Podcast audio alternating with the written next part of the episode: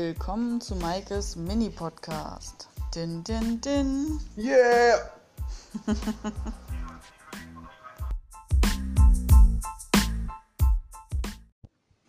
Vor kurzem habe ich beschlossen, an einem Artist in Residency Programm teilzunehmen. Wenn ich meinen Bekannten davon berichte, wird aber häufig gefragt, was das eigentlich ist. Darum soll es heute in diesem Podcast gehen.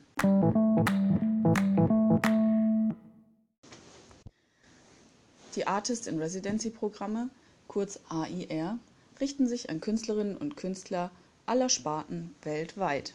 Sie werden von unterschiedlichen Akteuren angeboten, das können Kuratoren sein oder Galeristen, Non-Profit-Organisationen oder Stiftungen oder von Künstlern und Kollektiven selber. Das Ziel dahinter ist, Künstlerinnen und Künstlern zu ermöglichen, weltweit zu wohnen, zu arbeiten, sich inspirieren zu lassen, zu vernetzen und auszustellen. Künstlerinnen und Künstler wirklich jeder Sparte werden irgendwo fündig. Es gibt Literatur, Tanz und Performance, Malerei und Zeichnen, Drucken, Kleinkunst und, und, und. Die Dauer eines solchen Aufenthaltes beträgt zwischen einer Woche und einem Jahr. Na, verwirrt? Ich auch. Also mache ich mich auf die Suche und schaue mal nach, ob ich was finde, was für mich persönlich passt.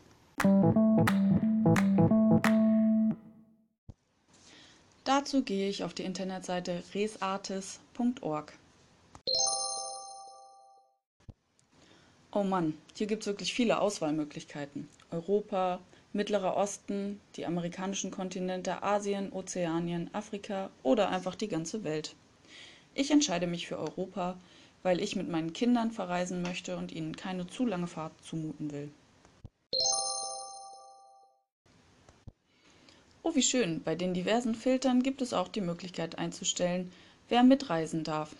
Also klicke ich direkt auf Kids Allowed.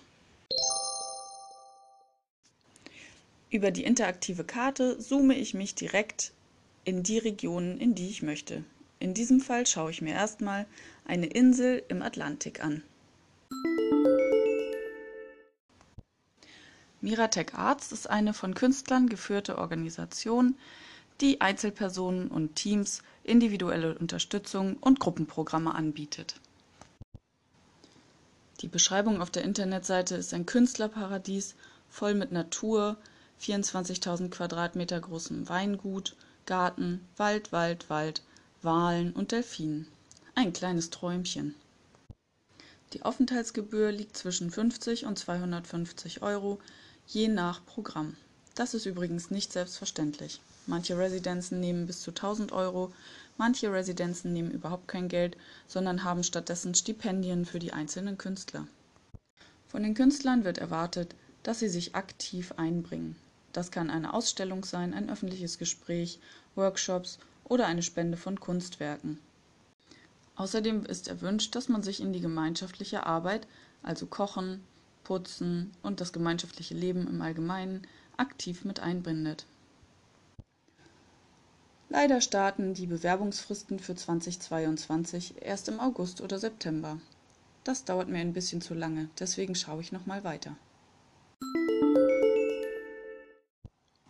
Hm, was ist das denn?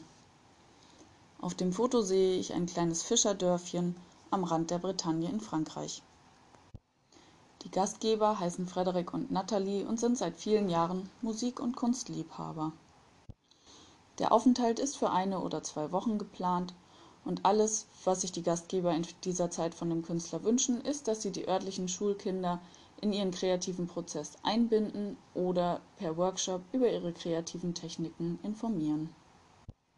Man bekommt auch eine Privatunterkunft. Das ist für mich interessant, weil ich mit meinem Partner und meinen beiden Kindern gerne ein bisschen Raum für mich brauche und die Gastgeber vielleicht auch nicht morgens um 6 Uhr von den Kindern geweckt werden wollen.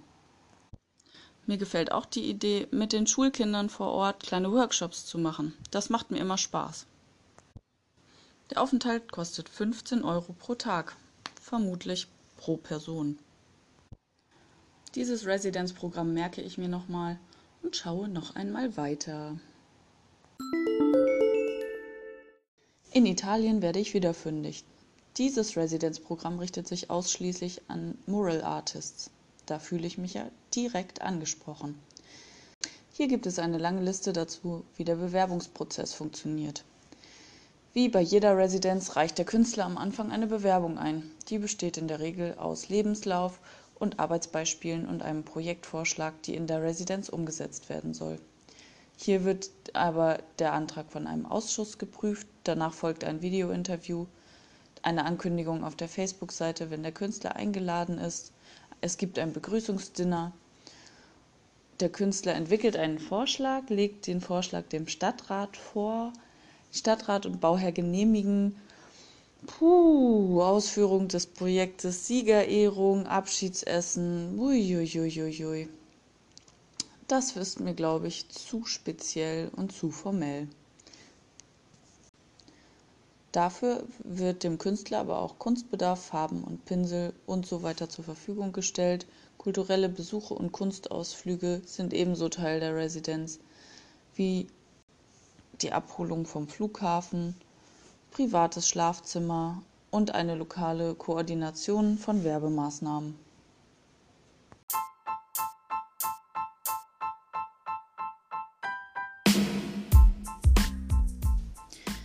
Ich denke, ich werde jetzt noch eine Weile durch die Datenbank stöbern.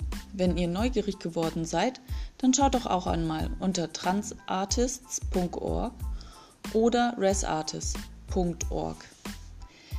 Wenn ihr schon mal als Künstler in einer Residenz gewesen seid, dann berichtet doch kurz unter diesem Post über eure Erfahrungen. Bis bald, eure Maike.